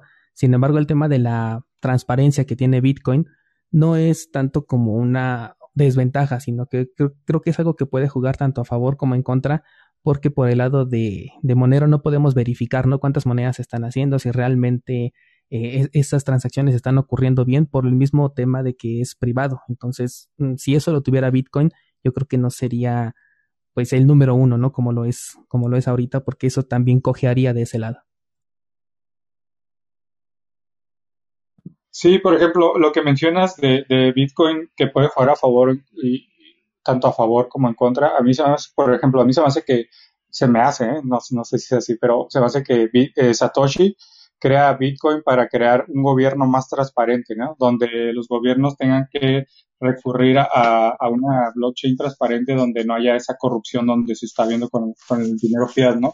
Así yo lo, yo lo, yo, así es como mi perspectiva que yo miraba que, que hasta cierto punto lo lanzó, pero transparente para las personas, o sea, saber que yo, o sea, que una blockchain sea transparente para mí es súper negativo, o sea, Imagínate que yo sepa cuánto dinero tiene Laura, cuánto tiene Raina, Daniel, es súper peligroso. Creo que Douglas tiene el, el micrófono. sí. No sé, Perdón, no, no he visto que ibas a hablar, se te muteé. Puedes desmutearte para hablar. Ah, perdón, que soy nuevo en esto, yo no sé cómo se usa, perdón, sorry. Pues sí, básicamente es, o sea, sus pros y sus contras. El pro es que, por ejemplo, si el gobierno de El Salvador ya, ya adoptó el Bitcoin, ok, todas las transacciones del gobierno, eh, todo, todo el, el dinero que tiene para, para recursos para, para el país, pues que se vean a través de esa blockchain está súper, súper bien, o sea, súper interesante cómo ahora el periodismo va a poder auditar todo lo que el gobierno haga. Eso es súper bien. Pero ya cuando las personas no tienen ese derecho a esa privacidad de su dinero o de cualquier otra cosa, eso va a estar bien peligroso. Entonces es un arma de dos filos. Adelante, Line. ¿Me ibas a hablar? Sí, justo, lo que pasa es que justo estaba hablando Limbo y me hizo acordar lo, de, lo del yuan digital, que ahora ya inclusive los gobiernos no solamente es que el dinero sea digital, sino que te van a decir hasta cuándo puedes gastarlo y si no lo gastas lo pierdes, ¿no? No sé si, si leyeron un poco sobre el yuan digital, sobre todo al inicio cuando hicieron las pruebas. Entonces, ¿a qué tipo de mundo nos estamos afrontando a qué tipo de mundo nos estamos yendo? Particularmente yo creo que lo del Salvador eh, ha beneficiado generalmente al ecosistema cripto, no tanto en el país, sino el rebote que ha hecho eh, como, como, no sé, pues, el rebote que ha hecho en el mundo con las personas que decían, oye, ¿qué es Bitcoin? Porque hay mucha gente, al menos en, en el país donde yo estoy, que es Perú, que está, eh, está o lo conoce o, tiene alguna interacción con él, pero por redes de mercadeo, por empresas, pues, o pseudoempresas que usan el nombre de Bitcoin y que finalmente terminan siendo pirámides o estafas o etcétera. Entonces, gran parte de la población tiene finalmente desconfianza de Bitcoin porque fueron estafados en algún momento. Entonces, yo creo que también lo del Salvador entiendo las posiciones que ustedes tienen, yo estoy súper de acuerdo, sobre todo sobre el tema de la dictadura de Bukele, este, pero creo que también a manera de, de hacer conocer la moneda a nivel mundial, de alguna manera le da el beneficio de la duda a estas personas que han sido o estafadas o han sido, o de repente pensaron pues que Bitcoin era una, mega burbuja, una pirámide o, o lo que fuere. Entonces creo que le dieron el sentido de la duda de decir, oye, ¿qué es esto? ¿Y por qué un país realmente lo está, lo está legitimizando, entre comillas, ¿no? Porque en verdad yo creo que Bitcoin no necesita ser legitimizado por ningún país, porque para eso nació. Entonces, este, pero al menos le dio este sentido de la duda de decir, oye, ¿qué es? Entonces yo creo que eso ha traído también en, parte a algunos inversores minoristas de decir, oye, ¿qué es y realmente sirve? Y otra cosa que yo creo que en este ecosistema realmente el conocimiento es poder. Eh, una persona posiblemente que, que solo vea Bitcoin como, oye, ¿sabes qué? Voy a ganar plata con Bitcoin o voy a ganar plata con criptomonedas, son los que usualmente terminan perdiendo. Solo los que lo ven como eso, ¿no? Los que no conocen su tecnología que hay detrás. Algunos ganarán plata por suerte, algunos entrarán en una buena oportunidad del ciclo, pero no más que eso. Y lamentablemente hay muchas de esas personas de, de, de, de ese tipo hoy en día, ¿no? Entonces, este, dar este, esta edición completa, porque yo creo que al final lo del Salvador, digámoslo así, como marketing de Bitcoin a nivel general, que no lo necesita, este, sí ha funcionado de alguna manera. Ahora, dentro del Salvador no tengo, lo- no tengo la capacidad de opinar porque no conozco gente del Salvador, eh, y yo creo que lo que sale en las noticias podría o no estar manipulado al final, el, yo creo que también el impulso que dio Bukele para que la gente baje el archivo wallet eh, fue esto de los 30 dólares, pero también, eh, también puede ser, según lo que yo entiendo, y ahí corríjame si me equivoco, es que también se puede usar cualquier billetera. Eh, ahora, como les digo, conocimiento es poder y no sé si las personas sepan que pueden usar otra billetera, ¿no? Porque creo que también algunas personas están entrando a este sistema o a este archivo wallet y están entrando recién a Bitcoin, entre comillas, dentro del Salvador pero este, no saben si pueden ir más allá y tampoco no sé si quieran ir más allá, porque ese es el problema. Ese es el problema que de repente, si El Salvador solo muestra información que ellos quieren mostrar y no van más allá de lo que realmente es Bitcoin, ni como tecnología, ni como futuro, ni como soberanía, etcétera, entonces las personas del Salvador solo van a escuchar lo que, lo que ven, lo que ven sin estudiar o, sin ir más allá. Obviamente algunos sí, van a- sí lo van a hacer, ¿no? Pero la mayoría usualmente no lo hace. No sé qué opinan sobre eso, ¿no? Ah, ¿puedo, ¿puedo decir algo? Perdón. Am, tiene mucha razón. De, la mayoría de gente en El Salvador no sabe qué es Bitcoin, no sabe de qué se trata. Para ellos solo son 30 dólares gratis y se bajan la aplicación y ya estás vendiendo literalmente tus datos por 30 dólares o lo que baje, lo que sea. Yo hablo con mis familiares, no trato de influir mucho porque pues ya es decisión de ellos. Ellos tienen, también le digo, mira, le, he recomendado los podcasts de Dani y muchas otras, otras, hay otras formas también de- también de poderte informar, pero la verdad no lo veo como las ganas de querer aprender. Ahora, es- tengo un una, una sola consulta que se me acaba de ir ahorita, pero era esto de, ah, fuck, am, ¿cómo era? era algo de lo que estaba diciendo ahorita el, eh, aquí el, el- señor aquí de Perú, de era de que no conocía nada, no conocía nada del, del Salvador y que, que más era, se, se me fue la cosa. Pero bueno, era de, chingado era. Que no Um, podía opinar o algo así. Ajá, perdón. Um, sí pueden opinar, pero es como que lo mismo de que está todo cerrado, o sea, nadie sabe, no quieren, no quieren, no quieren en sí enseñar, no quieren, perdón, aprender. Eso, eso es la palabra, no quieren aprender y están así como encerrados y no, no, no, no, no se les ve, o sea, esa, esa iniciativa. Y como dice, sí, fue un, un- un- en algo que sí pudo haber ayudado a que por la gente que era saber un poquito, pero al final la mayoría de gente no tiene acceso a, a, a inform- ¿cómo le digo? A tecnología. Tienen teléfonos, pero no lo, no lo usan para cosas que de verdad ayudan. Entonces, eso, yo esa es mi opinión y es lo que lo he visto con mis familiares. Yo, pues, yo vivo en Suecia y pues la verdad, lo único que me está ayudando aquí, eh, eh, esa, esa aplicación, es de que aquí yo vivo en Suecia, aquí te tienen todo controlado eh, peor que, que la dictadura de este man de, de Nayib. Y pues en el banco me dijeron, yo quise meterle 30 mil coronas, son como 3 mil dólares, que los tenía ahí guardados. Y me dijeron que por qué tenía que sacar tanto dinero. Le digo, pero es que mi país, le digo, tiene Bitcoin y yo quiero invertir en eso. Este es mi país. No, pero eso es mucho dinero y que no sé qué. Pero, y me topé que solo puedo sacar 20 mil y que ellos se tienen que quedar con 10 mil. Y luego que hasta el próximo mes puedo yo sacar esos 10 mil y poder invertir en eso. Porque me dijeron, vas a perder ese dinero. Ellos dándome consejos a mí de no querer mandar o yo le estaba haciendo como, yo voy a comprar para mandar dinero. O sea, eso, esa es la idea de, para, para que la gente pueda usar Bitcoin de que ah, como remesa. Y eso fue la, también lo que yo le dije, mira, yo estoy, en realidad es para mí, pero eh, lo estoy comprando para mí, pero ellos dicen, los de aquí, los de Suecia están diciendo, no, que vas a perder tu dinero, diciéndome qué es lo que me quiere, qué es lo que tengo que hacer con mi dinero. Y pues lo que, lo, que sí no quiero meterme mucho con la policía, entonces le dije, está bien, no hay problema, está bien, solo saco los 20 mil y hasta ahí. Pero pues eso, lo único, lo único positivo que miro de esa movida que ha hecho Bukele, por lo menos para mí y en el país.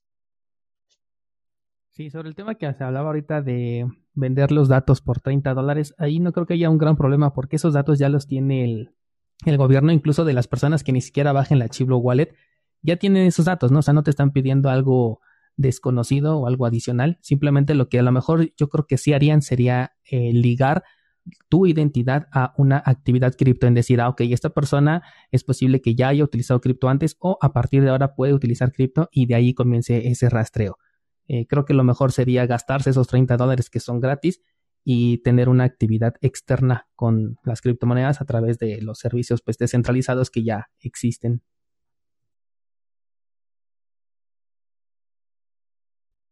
Eh, perdón, llamarme paranoico si queréis, eh, pero incido, la privacidad no existe. Eso es cosa del siglo XX. Eh, no Sí, sé. Te de pongo hecho un ejemplo hecho- rápido. La, la ley de control de ciudadanía en China, eso va a llegar a todo el mundo. Aquí el compañero vive en Suecia, ya sabes cómo son los países nórdicos, es que no. Y, vamos hacia eso, ¿eh? O sea, entonces, bueno, eh, a mí me parece desde fuera, ¿eh? Desde fuera. Y el- un experimento tremendo, ¿eh? Si consiguen, no sé lo que van a conseguir realmente en El Salvador, pero el ejemplo que os digo es que, llevamos aquí un rato hablando del Salvador, o sea, seamos sinceros. O sea, la publicidad siempre es buena.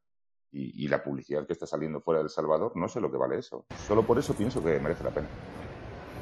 Sí, yo, yo también pienso que, que efectivamente lo que dice Alex, eh, la publicidad es brutal y, y a nivel mundial, a los que siguen todo este tema, por supuesto, pues es una publicidad eh, vamos, para, para Bitcoin, blockchain y todo lo que tiene que ver, que solamente con que se metan para cotillear a ver qué es lo que qué es eso, eh, bienvenida sea. El tema es que cuando en un país te imponen algo desde, la, desde el gobierno, eh, siempre hay reticencias porque hay gente, pues claro que no quiere estudiar, claro que no lo quiere ver. Es mucho más fácil que te lo den mascarito en la tele y que te molestes cinco minutos en vez de mm, dos días en estudiar algo.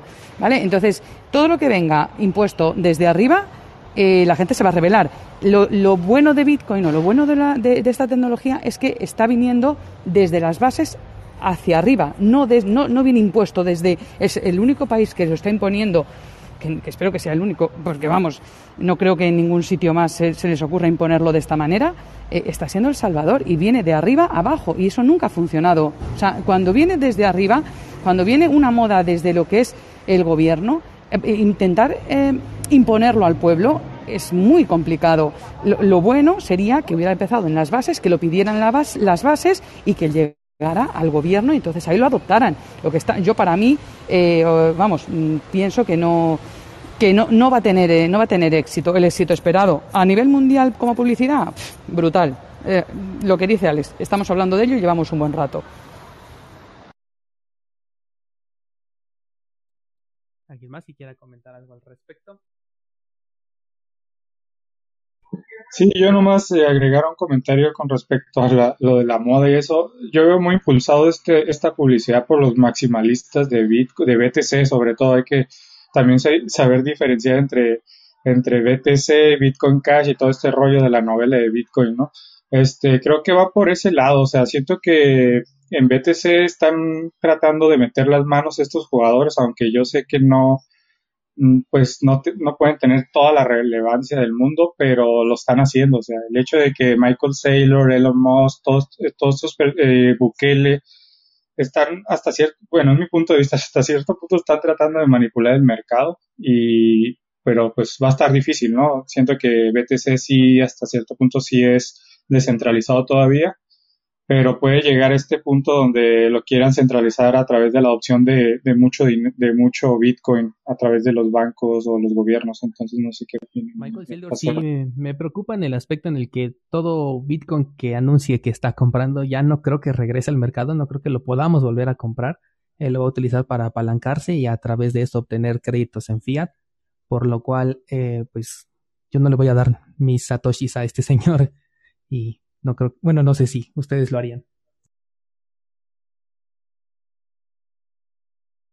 No, yo personalmente tampoco, y tampoco soy muy fan de, del FOMO este de los volcanes y de Michael Saylor, ni tampoco soy fan de, de los ojos de láser, o sea, eso sí me, me causa ruido, o sea, creo que, que hemos, o sea, Bitcoin, o al menos Bitcoin, o sea, la forma original cuando Satoshi lanza Bitcoin, creo que esa es la, la, la que todos deberíamos de rescatar e incluso la que Daniel siempre promociona, ¿no? Esa forma de independizarte de, cualquier exchange y estar moviendo tu dinero o tu Bitcoin a través de, de tus carteras eh, frías y así. Creo que por ahí debería ir la cosa, pero tristemente vivimos en un mundo pues lleno de burbujas de información donde pues realmente eso no pasa, o sea, pasa todo lo contrario, toda la gente se cuando El Salvador adopta Bitcoin y, y cuando Michael Saylor compra más Bitcoin, cuando Elon Musk dice que, que Bitcoin va, va, a comprar mucho más Bitcoin, ¿sí me entiendes? Entonces, creo que no deberíamos de dejarnos un poco de influenciar sobre ellos, que no toda la gente lo hace, pero, pero pues creo que sí puede, puede ser un problema para BTC a largo plazo. Sí, yo en verdad estoy de acuerdo con Limbo y sobre todo porque siempre corremos el riesgo de, de endiosar, entre comillas, a estas personas y que digan, Elon Musk compró Bitcoin, y el Bitcoin se dispara. Elon Musk no compró, este, vendió Bitcoin. Ah, el Bitcoin se cae. Entonces, solamente, nuevamente estamos centralizando, o sea, centralizando el comportamiento, en este caso, del precio de muchas cosas más, en ciertos actores, ¿no? Porque todo el mundo se alegra cuando de repente El Salvador adopta Bitcoin, cuando Michael Saylor compra un poquito más de Bitcoin. Hablo de las masas, no necesariamente de todos, ahí de repente me equivoqué. Pero no se dan cuenta que, que seguimos endiosando, seguimos centralizando ese comportamiento en ciertos actores que a la larga eso no es lo que busca Bitcoin. O sea, en verdad, este, que Michael Saylor pues tenga un montón de Bitcoin, lo hace exactamente igual a una persona que tenga pues este 10 satoshis, ¿no? Y ahí corrígeme si, si, si, me equivoco, pero ese debería ser la idea, pero lamentablemente no funciona así. Entonces, este, creo que ahí también eh, nos falta a la mayoría de personas también el, el, el, qué es realmente Bitcoin y qué ha venido a traer, ¿no? Más que emocionarnos por el precio y, y que, no sé, pues, y nuevamente endiosar a estos actores, porque de repente mañana viene otro multimillonario que diga, ah, acabo de comprar, pues, los, no sé, pues, el millón y, me, millón y medio de Bitcoin, no sé, un ejemplo. Este, pasa el tiempo, se volvió loco o se murió y su, le dio las llaves privadas a sus hijos, a su, su esposa, salen las noticias, los hijos y la esposa venden todo el Bitcoin, entonces, yo sé que esto se mueve a la larga por oferta y demanda, ¿no? pero la idea de esto también es ser, es ser soberanos, es no depender pues de, alguien ni de una, de ni, ninguna institución y de ninguna persona también. Porque yo me imagino que si en algún momento Michael Saylor se pone pues este raro, se pone medio loco y dice MicroStrategy va a vender todo el Bitcoin que tiene, sea, todo el mundo va a terminar temblando, ¿no? Porque ha concentrado mucho Bitcoin, pero a la larga es parte de la oferta y de la demanda. No, no, no sé qué opinan, ¿no? No endiosar a nadie. Adelante. Um, yo quiero confesar algo de que cuando El Salvador adoptó el Bitcoin, pues uh, la verdad a mí me, me convino en cierta parte, pues así tengo una excusa aquí en, para decir a los bancos, hey, mi razón es esa, porque mi país ya es legal. Entonces, en eso soy, bueno, creo que culpable ahí de, decir, decir, yes, o sea, ser un poco, uh, tener, como le digo, una excusa para que aquí no me estén fregando acá los, los bancos. Eh, ¿Cuánta gente se habrá bancarizado en El Salvador que no estaba, no estaba integrada? Nadie, o sea, yo tenía cuenta de banco porque me pagaban por ahí, pero desde ahí tú, sacas, tú vas al cajero y sacas todo tu dinero.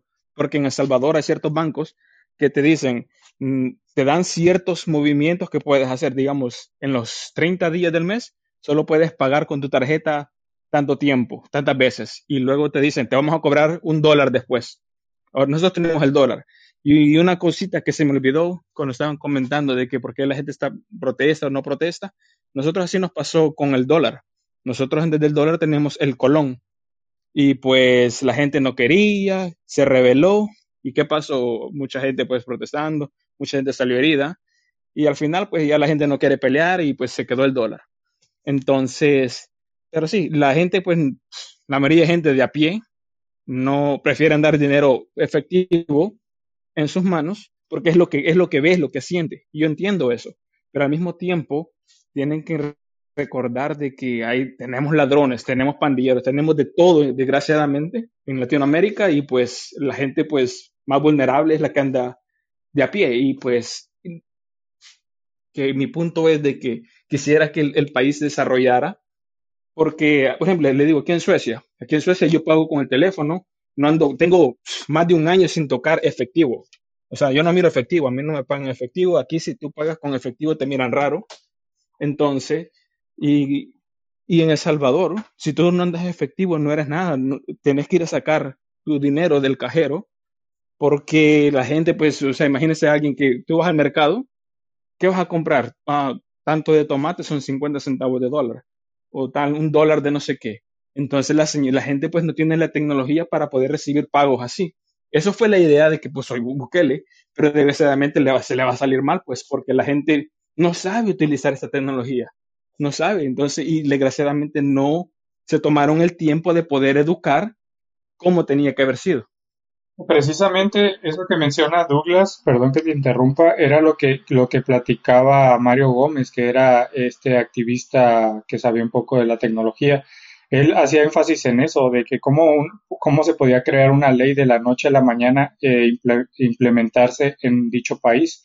Hay muchos problemas de infraestructura en El Salvador, como menciona Douglas, el, el hecho del acceso a Internet en ciertas comunidades, ese es un problema. Entonces hay, hay demasiados problemas ahí con respecto a esa ley y, y, mucha gente no lo vio así porque la gente está acostumbrada a pues al FOMO, pues a celebrar todo. Entonces, Eh, yo creo que iba más por ahí Mario Gómez, pero pues fue censurado. Afortunadamente lo soltaron y ahorita ya está participando en algunos espacios en Twitter donde están hablando un poco de esos temas. Claro, sí, sí me di cuenta de eso y pues no sé, gracias a Dios los derechos humanos pues ahí hicieron algo bueno, está bien, pero no sé, no sé para dónde va la cosa. La verdad, yo espero lo, mejor para mi país, la verdad, y pues yo trato de comunicarle a mis familiares que inviertan, aunque sea un poquito, yo trato de ayudarles desde aquí, les digo, mira, abran otra wallet, pueden hacer, ahí tenemos otra wallet que se llama Bitcoin Cash, otra wallet, no te piden nada, tú puedes comprar en los cajeros de Atena, no te piden nada, o sea, tú puedes meter tu dinero y, o sea, y ya, no, no, no hay forma de, de, de your, know your customer information.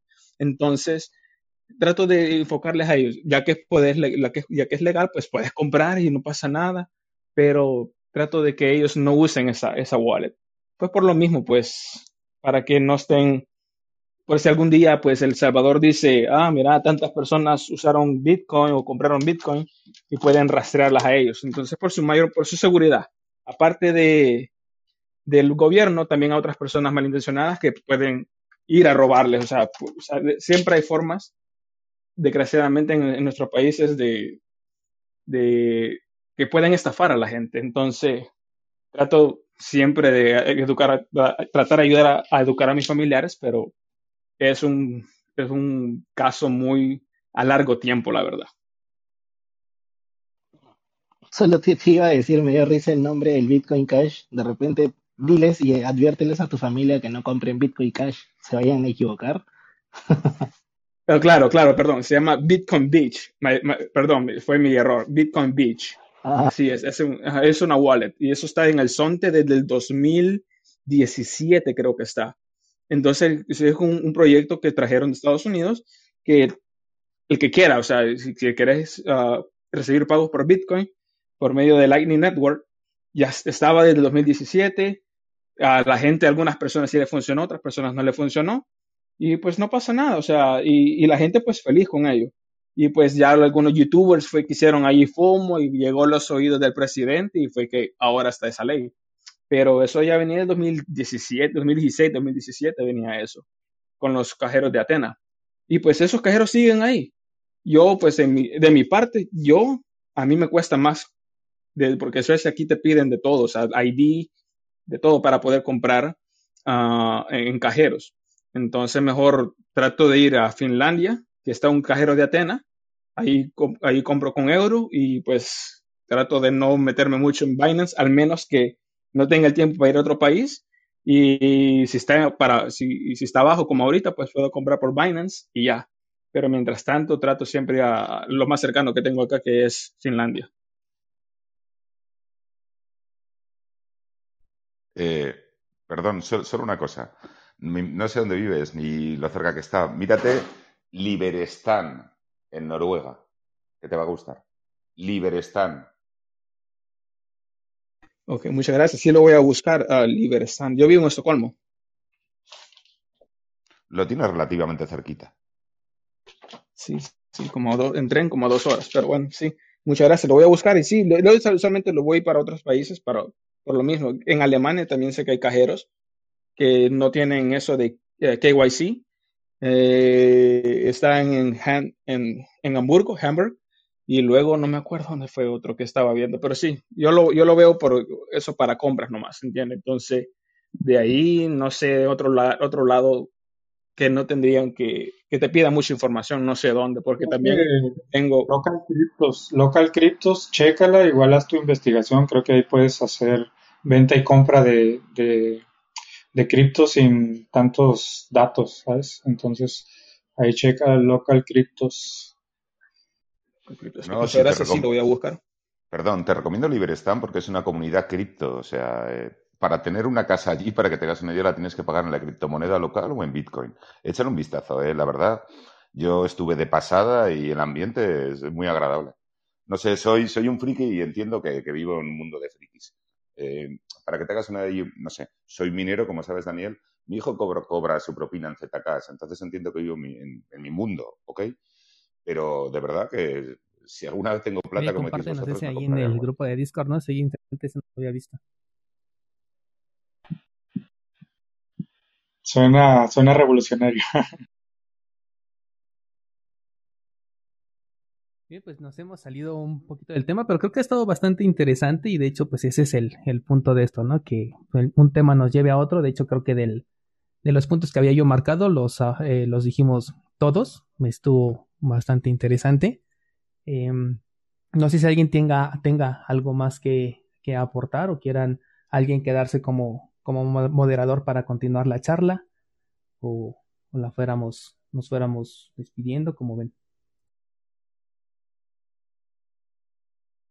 Yo me retiro, sí, ya fueron casi dos horas, entonces igual nos vemos la próxima semana o cuando vayan a hacer la otra charla y pues me dio gusto verlos, la verdad que soy muy fan de, del podcast de Daniel, eh, creo que nos hace eh, poner un poco los pies sobre la tierra respecto al cripto, porque pues, ya vemos que hay demasiados youtubers que venden humo diciendo que íbamos a estar a los 100 mil dólares en, antes de diciembre, cosa que no pasó. Entonces creo que sí hacen falta espacios donde se hable un poco, un poco del tema, pero ya un poquito más aterrizados y más realistas, ¿no?